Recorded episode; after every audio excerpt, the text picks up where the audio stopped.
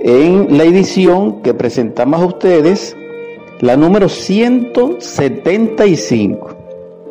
Con gran gratitud hacia ustedes y esperanzados en el resplandor de esa luz del conocimiento que hemos compartido y que seguiremos compartiendo, Dios mediante, y en esa gratitud infinita, que la paz más profunda en el nombre del Cristo reine sobre vuestros corazones, sobre vuestros espíritus, sobre vuestros hogares, y en esa paz bienhechora y en esa bienaventuranza pueda Dios en su gracia divina aportarles ese espíritu de abundancia plena a vuestras vidas. Gracias. Les recuerdo a la audiencia que el que quiera seguir estos interesantes temas que hemos compartido en su esencia, en su contenido, pueden en internet a través de la plataforma o de las páginas de Anchor, de evox.com, de Spotify, eso es en audio y en video en YouTube. Textean o escriben Superando nuestros límites por Danis Rodríguez. Continuamos en la presentación de nuestra edición 175 de Superando nuestros límites. Vamos a compartir con la audiencia esta mañana ciertas inquietudes que debemos profundizar para que podamos dar respuesta o correspondencia a esos anhelos trascendentales de nuestro ser interior profundo que son totalmente liberadoras y que tienen como origen el palpitar de el Cristo cósmico y que mm, se encarnó en las calzadas de Jerusalén y muy específicamente compartió con nosotros directamente su amor, su sabiduría en Galilea y en todas esas zonas, en todos esos territorios y más aún cuando se extendió sus pasos por las tierras del Maya, por Egipto, por la India, etcétera. Nuestro Salvador hizo una gran labor. Y es el nombre sobre todo el nombre, es nuestro libertador, liberador, es el Rey de Reyes, es la paz, de la paz. Es el que nos conecta con el Padre, es el que nos perdona. Y es el que nos enseñó a perdonar. Pero ¿cómo puede perdonar a alguien que no se ha arrepentido de sus obras, de sus pensamientos, de sus emociones, de sus instintos? De eso que internamente en lo más profundo lleva en sí mismo y que podríamos calificarlo como el inconsciente, el infranconsciente y el subconsciente que son los niveles de la mente, donde yace el inicuo dentro de nosotros, que es anticrístico, que es lo contrario a la virtud, y que nosotros fortalecemos por el estado en que nos encontramos. Entonces la palabra clave es arrepentimiento. Esta palabra nos molesta a veces porque nosotros en nuestra inconsciencia, en nuestro en sí mismamiento, dijéramos, en nuestra soberbia, en ese sueño profundo, en ese letargo de la conciencia en que nos encontramos, nosotros pensamos que somos. Y realmente estamos equivocados porque nosotros no somos aún, porque para ser hay que encarnar al ser. Y nosotros no lo hemos encarnado porque simple y llanamente existimos como una criatura mecánica, como una criatura autómata, como una criatura dijéramos, instintiva y que estudia. Eso es lo que somos las personas. Pero carecemos del ser porque no lo hemos encarnado, repito, y por eso no somos humanos. Y al no ser humano, somos inconscientes. Porque el humano es consciente. Ahora, eso tiene niveles de niveles, pero el punto es este. ¿Cómo podremos comprender las enseñanzas crísticas? Un ejemplo, el perdón, que eso lo develó nuestro Salvador, del Padre directamente, es decir, el ser de perfección trajo como enseñanza para perfeccionarnos el arrepentimiento. Y esta palabra, si la psicoanalizamos, no nos agrada, porque por todas las caracterizaciones que ya comenté, podemos agregar que el mismo sueño, el mismo amor propio, en síntesis, no nos deja a nosotros considerar como tiempo ido esa facultad de reconocer nuestros errores y que pertenecen en sí a esa parte del ser como sentido, como facultad, que es mm, el recordarse a sí mismo. Cuando esa partícula del ser en nosotros, que es la conciencia, se recuerda a sí misma y se conecta al ser, ella tiene la capacidad de dilucidar, de discernir, de comprender, de intuir el estado en que se encuentra.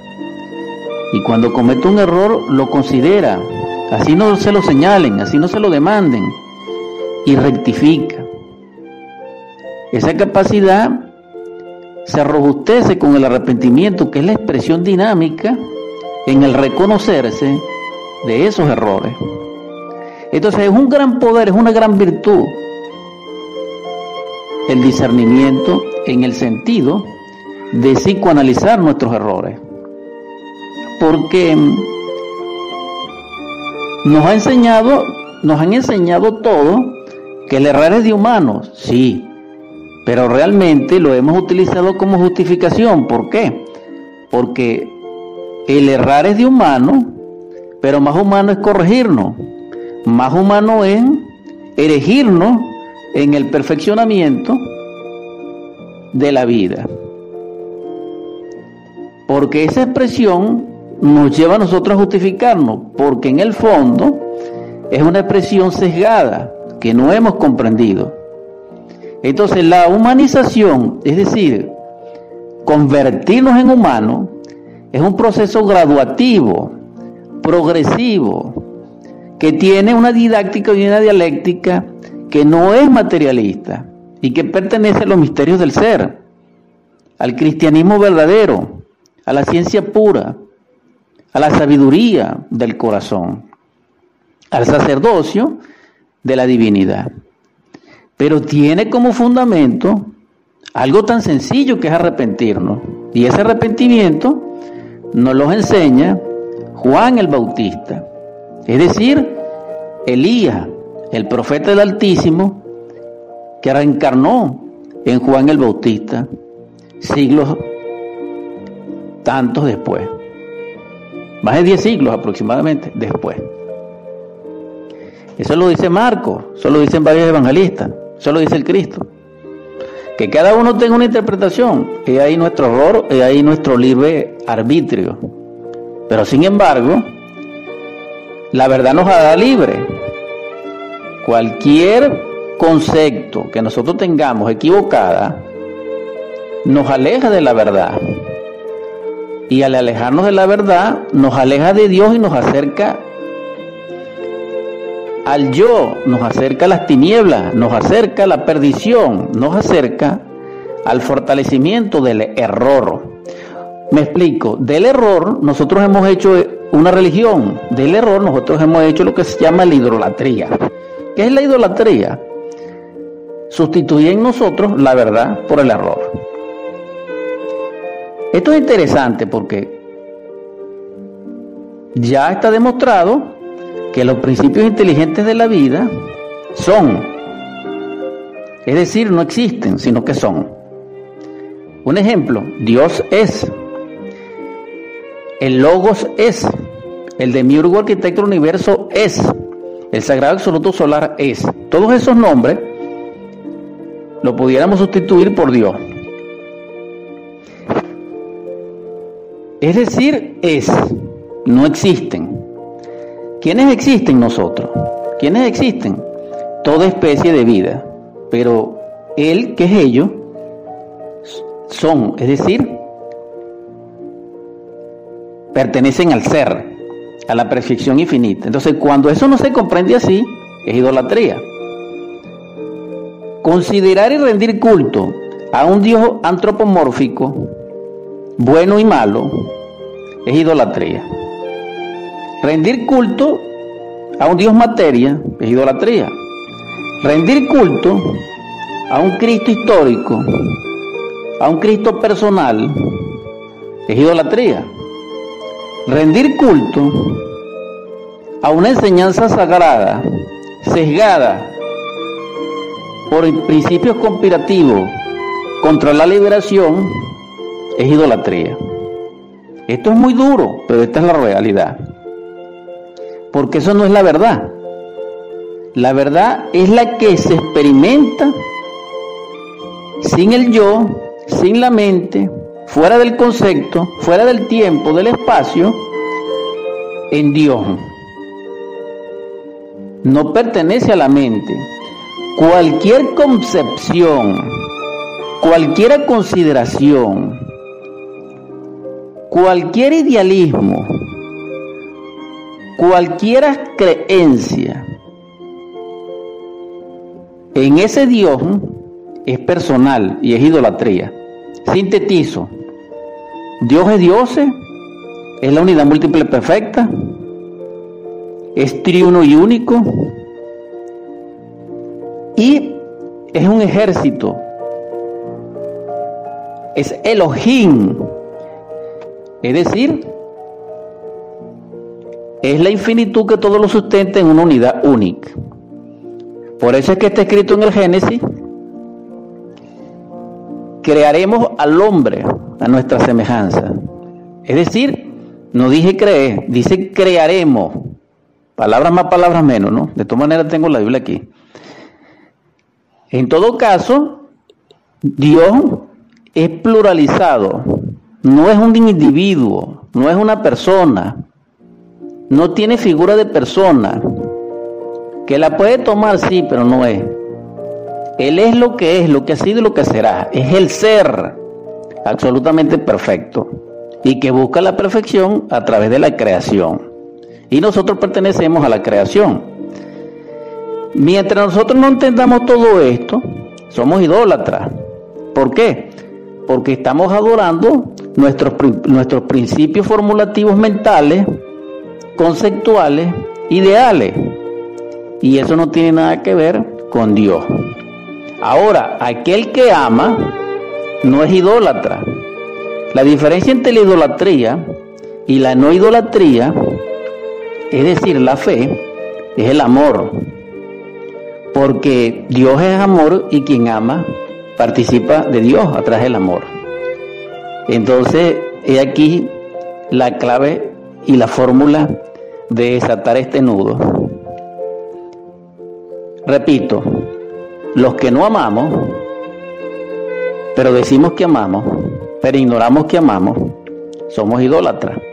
Pero aquellos que amamos, aquellos que somos partícipes del amor crístico, aquellos que damos la sangre por la humanidad doliente, aquellos que perdonamos a nuestros enemigos, que besamos el látigo del verdugo, que recibimos con agrado las manifestaciones desagradables de nuestros semejantes, no somos idólatras. Quien le rinde culto a su Padre Madre interior profundo, es decir, a su Jehová interior, no es idólatra. Pero quien le rinde culto a un Dios exterior, antropomorfizado o con forma humana, bueno y malo, en un trono, ese sí es idólatra. Entonces repito, la idolatría es para los dormidos. Y la no idolatría es para los despiertos. Entonces, despertar la conciencia es muy importante. Y esa es la base fundamental del cristianismo verdadero y la ciencia pura. ¿Por qué? Porque se cumple con uno de los factores crísticos exigentes para cristalizar el Cristo entre nosotros, dicho por el mismo Javier Jesús nuestro Salvador cuando dice, niégate a ti mismo, ama a tu enemigo, besa el látigo del verdugo, derriba el templo y edifícalo en tres días, que él saca con su látigo de la voluntad a los mercaderes. Ese es el niégate a ti mismo, pero ese es contra nosotros mismos, eso no es contra los demás. Waldo, vamos a tomar un, un descanso musical para que demos continuidad a nuestro segundo segmento de la edición 175 de Superando nuestros límites. Ese factor crístico del negarse a sí mismo nos permite aniquilar el yo psicológico, eliminar de nuestra naturaleza totalmente la pluralidad del ego, del sí mismo, de esos agregados psíquicos que han estudiado los budistas mucho antes que nosotros y que en sí estructuran internamente en ciertas dimensiones las fuerzas anticrísticas al inicuo y a la gran bestia que es el 666 que llevamos dentro. Es necesario que reflexionemos sobre nuestro propio mundo interior. Y esto es lo interesante de esa palabra arrepentirse. Porque resulta ser que nosotros sabemos mucho y somos muy delicados y muy orgullosos porque nosotros soñamos que sabemos. Y ciertamente pudiéramos decir que sí, que somos una civilización muy avanzada, que mm, conocemos el ADN, que conocemos mm, a través de la tecnología el dominio casi de la luz, del sonido, etcétera. Que se hace trasplante de este órgano y de aquel otro. Y toda esa, dijéramos, mm, parafernalia y teatro de la ciencia materialista, que hasta cierto punto es cierto, porque el avance tecnológico es necesario, pero una ciencia sin fe tiene muchos defectos colaterales y vemos cómo se ha destruido el planeta, se ha contaminado, se ha dañado el cuerpo físico, etcétera. Y esto es grave porque si el resultado del avance en la tecnología es una ciencia, es una bomba atómica, esto es grave. Porque mm, ciertamente el producto de la sabiduría debiera ser la tecnología aportada por el ser, por la divinidad, no una tecnología egoica, anticrística, con tantos daños colaterales o con tantos efectos colaterales y multilaterales, no, porque lo que es producto del ser, que deviene de la divinidad, en su perfección y en su armonía, no tiene secuela, no tiene efectos secundarios, no tiene daños colaterales ni multilaterales. Dicho esto, y así es, el asunto es entonces, y la solución, que debemos unir la ciencia con la fe. Y eso debiera ser una civilización avanzada. Ahora bien, nosotros hemos, sabemos mucho como lo comenté y puse unos ejemplos, pero de nosotros mismos no sabemos nada. Un ejemplo, Einstein sabía mucho, sí, es el ilustre pensador y creador del siglo pasado. Estaba en la vanguardia del desarrollo de la ciencia materialista. Sin embargo, él de sí mismo no sabía nada. Nosotros vemos que los grandes inventores de sí mismos no saben nada. Nosotros sabemos que nosotros mismos, de nosotros mismos, no sabemos nada. Porque tenemos tragedias internas, porque lloramos en silencio, porque culpamos a nuestros semejantes, porque tenemos pesadillas, porque enfermamos, porque nos molesta la sonrisa del vecino, porque nos irrita la dicha de la familia cercana, porque no nos aplauden, porque no nos reconocen, porque tenemos envidia, codicia, lujuria, ira. Nosotros no nos conocemos a sí mismos, porque quien se conozca a sí mismo es un rey de la naturaleza, no es un inventor, no es un intelectual, no es un erudito, no, es quien se está acercando a su Dios interior.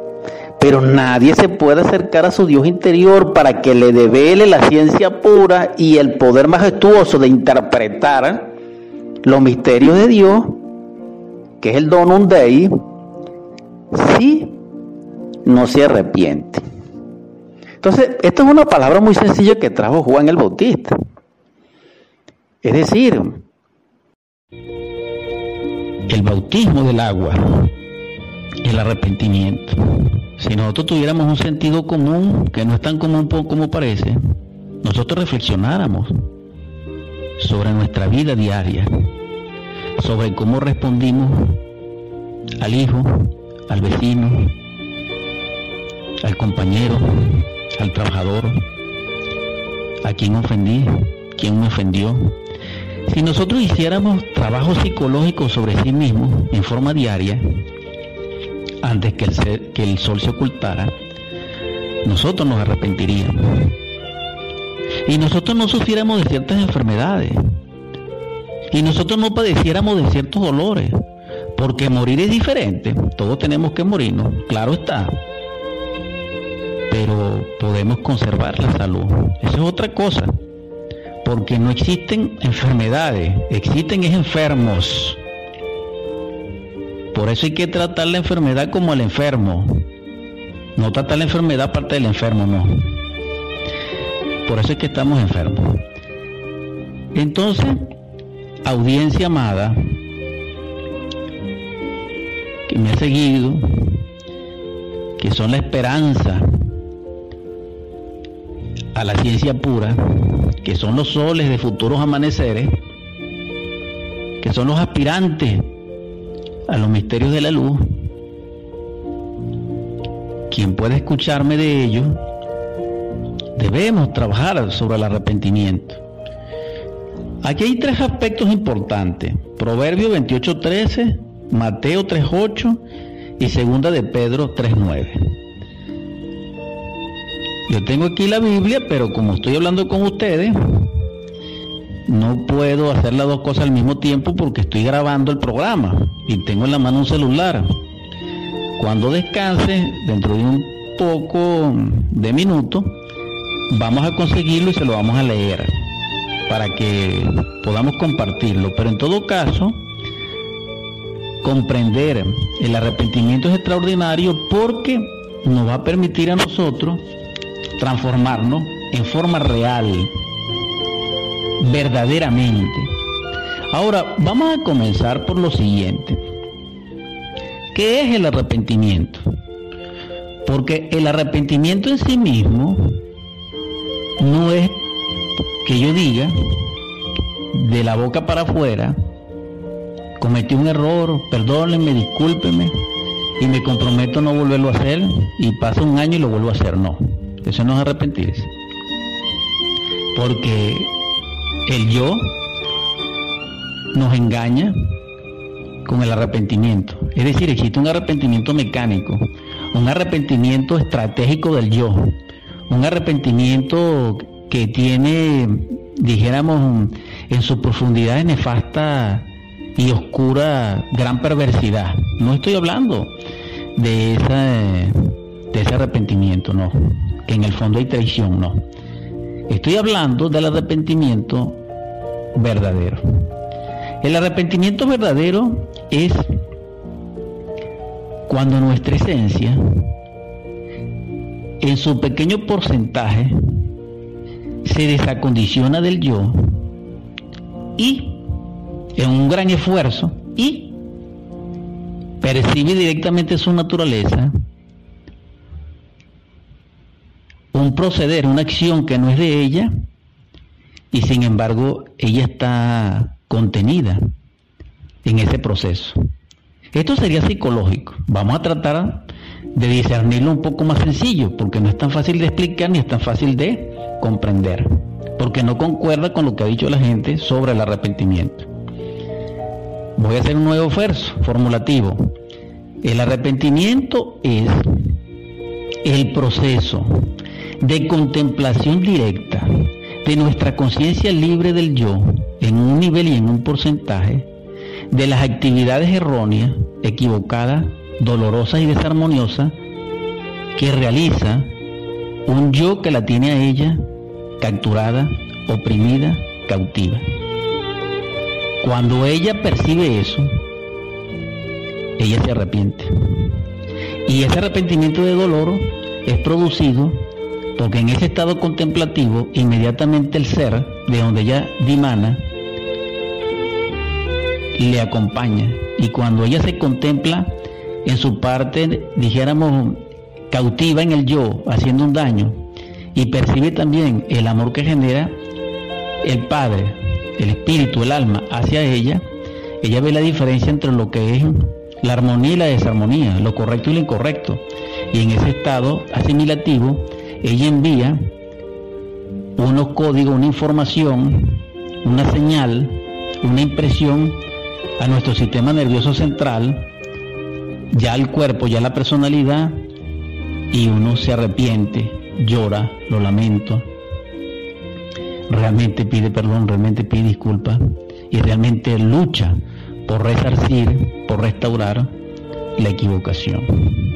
Ese es el proceso realmente de que me puedo aproximar mayormente en la formulación conceptual de definir el arrepentimiento.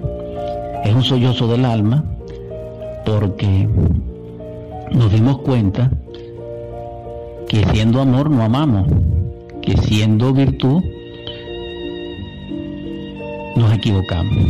Entonces luchamos por la perfección, luchamos por el amor, luchamos por lo real, luchamos por las facultades del ser.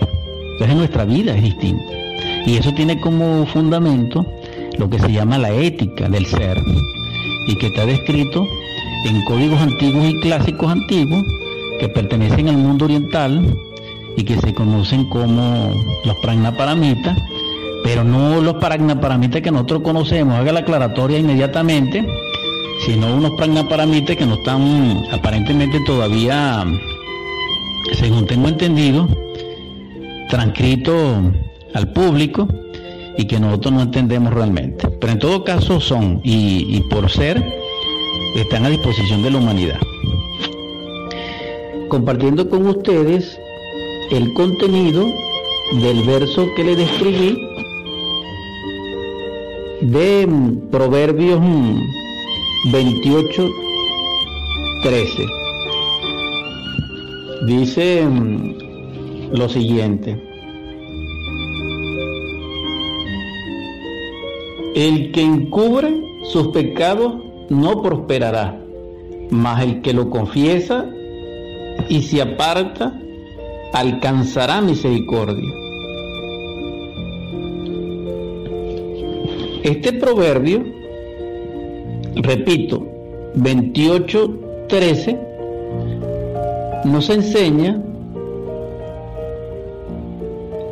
la clave de, cómo prosperar y dentro de esa bendición del Altísimo, la condición que es que confiese obviamente sus errores para que alcance misericordia o perdón.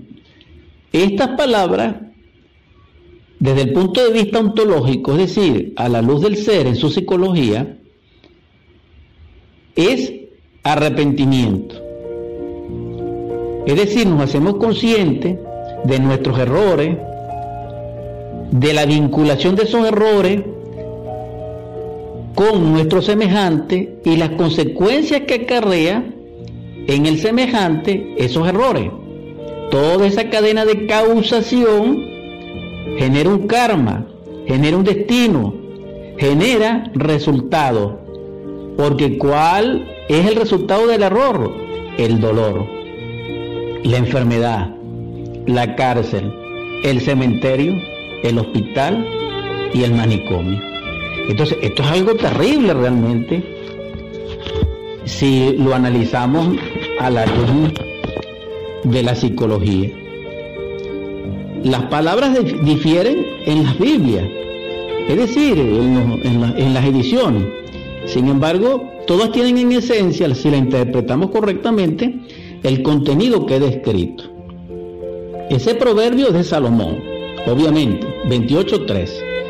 Ahora, Mateo 3.8 dice mm, lo siguiente, haced pues frutos dignos de arrepentimiento y no penséis decir dentro de vosotros mismos, a Abraham tenemos por padre, porque yo os digo que Dios puede levantar hijos a Abraham aún de estas piedras.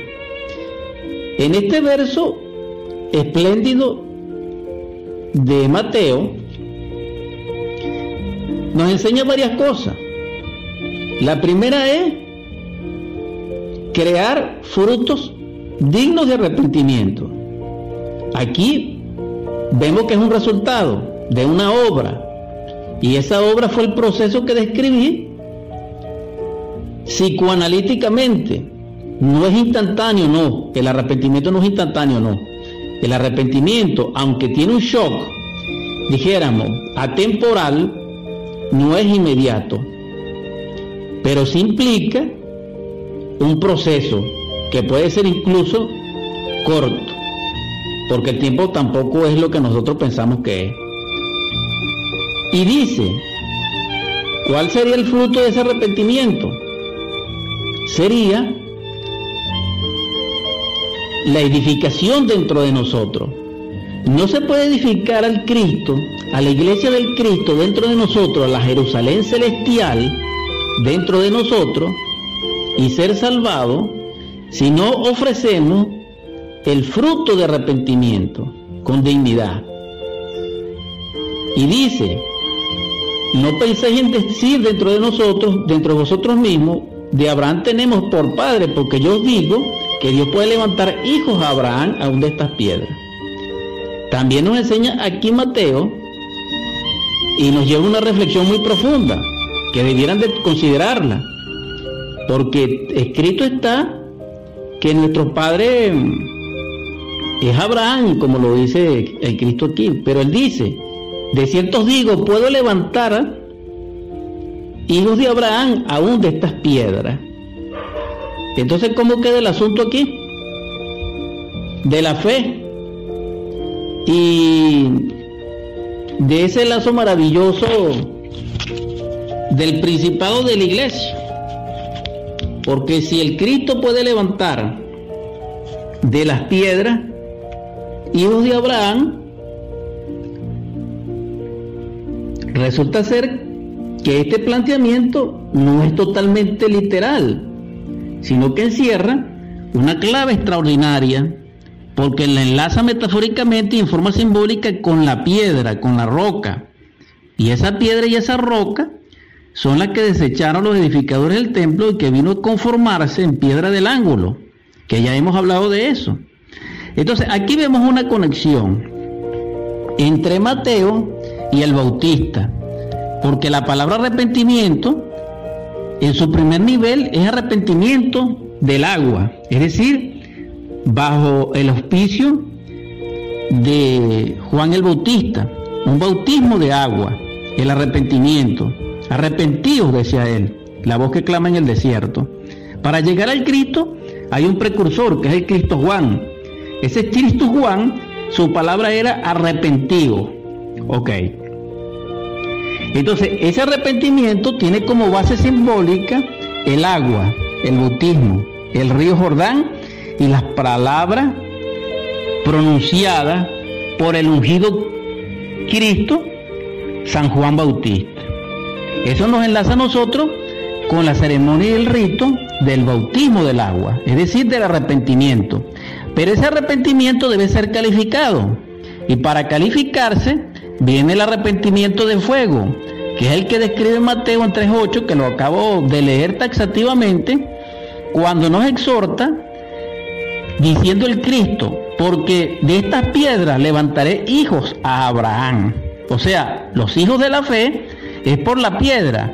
Quien no trabaja en la piedra, es decir, quien no trabaja en el amor, por el amor y para el amor, en el tálamo nupcial, no puede ser hijo de Abraham y por ende no es partícipe de la fe ni tampoco de la salvación, porque no cumple con el pacto, porque no trabaja con la cruz, porque para trabajar con la piedra y darle forma cúbica se necesita la cruz, que en este caso viene a convertirse como en el martillo de Thor, según la mitología, o como el poder que da forma a través del arte puro, del amor puro. Ahora bien, ya que tenemos esta comunión de sabiduría entre el Cristo Juan y el Cristo Jesús, uno es Salvador y el otro es precursor, la palabra común es arrepentido, pero un arrepentimiento de agua y un arrepentimiento de fuego. Pero ese arrepentimiento de agua, que es previo, contiene un trabajo psicológico interior, netamente. Pero el trabajo ya, que nos exhorta Mateo y Pablo, etcétera, con respecto a la piedra, que es Pedro, que es Cefa, donde hay que edificar la iglesia de Cristo, la iglesia dentro de nosotros, claro está, lo demás es idolatría. ¿A qué nos lleva ese punto? Creador dentro de nosotros de esa iglesia traje la piedra, a la cruz, al trabajo de la cruz y a los misterios del Melchizedek a través del fuego. Y lo resume el Cristo cuando dice a Nicodemo, debéis nacer del agua y del fuego. Entonces ahí está la formulación crística y diamantina de lograr el verdadero arrepentimiento. ¿Por qué? Porque el arrepentimiento debe ser calificado. Y esa calificación produce paciencia y la paciencia nos hace cristalizar el alma. Sin embargo, nos falta estudiar y compartir rápidamente, rápidamente a la segunda de Pedro 3.9.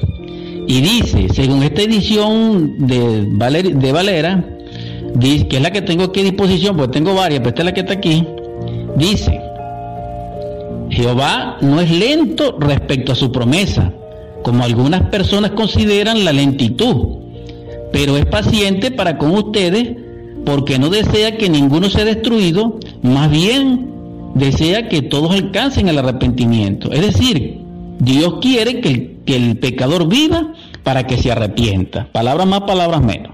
Esta es la segunda de Pedro 3.9. Y Pedro lo acabamos de nombrar como piedra, como cefa, como roca de la cabeza angular para edificar la iglesia.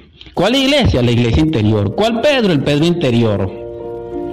¿Cuál epístola? Las palabras de nuestro Cristo íntimo a nosotros.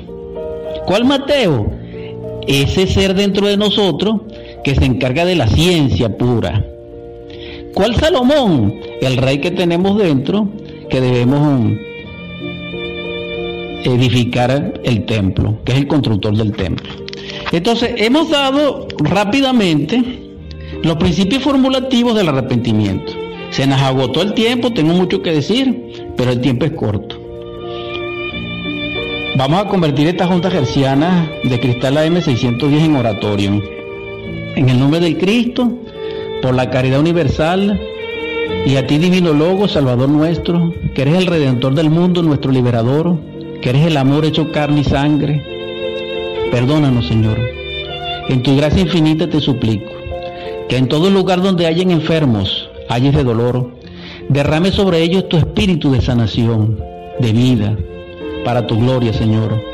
También te imploro que en los hogares donde reine el hambre, la desolación, la miseria, la carestía, derrame sobre ellos tu espíritu de abundancia, de prosperidad y de riqueza. Y derrama sobre ellos el espíritu de la fe, Señor, del arrepentimiento. Que podamos arrepentirnos, Señor, También te suplico que en los hogares donde reina el divorcio, el grito, la desesperanza, la ofensa, el golpe, la violencia, la tristeza, las lágrimas, el miedo, derrame sobre ellos tu espíritu de amor, de concordia, de esperanza, de belleza, de alegría, de dicha inagotable, de unidad, de consuelo, de consolación. En el matrimonio perfecto, en la familia sagrada. Señor mío, también te ruego que nos hagas despertar en el amor a través de tu gracia, para amarnos, para amar a nuestros niños, para jugar con ellos, para proporcionarles belleza, para que en el matrimonio perfecto se adoren y se amen los esposos y cristalicen el traje de bodas del alma, Señor, en el tálamo nupcial de las delicias y restauren el amor en este planeta Tierra que agoniza. También te suplico, Logos Divino, Salvador nuestro, que nos ayuden a amar a nuestros jóvenes, a fortalecerlos, a orientarlos, a amar a nuestros ancianos, a servirles, a sacarlos del ayer, a amarles, a hacer que sonrían, que vivan el presente. También te suplico que realices el milagro de hacernos humanos, de liberarnos a través de la fuerza del arrepentimiento verdadero. Señor, sana nuestro dolorido corazón, danos ese consuelo que tú solamente puedes dar de los seres que se nos han ido y que amamos y que están lejos. Que Venezuela solloza. Te imploro que a ellos llegue tu gracia y derrame sobre ellos el espíritu de abundancia, de prosperidad y de protección. Ayúdanos a despertar la conciencia crística, Señor, para vencer al yo y al ego. Por último te pido que derrames amor, sabiduría, misericordia para los príncipes. Amén, amén, amén. Gracias infinitas. Que la paz más profunda reine sobre todos vosotros. Amén, amén, amén.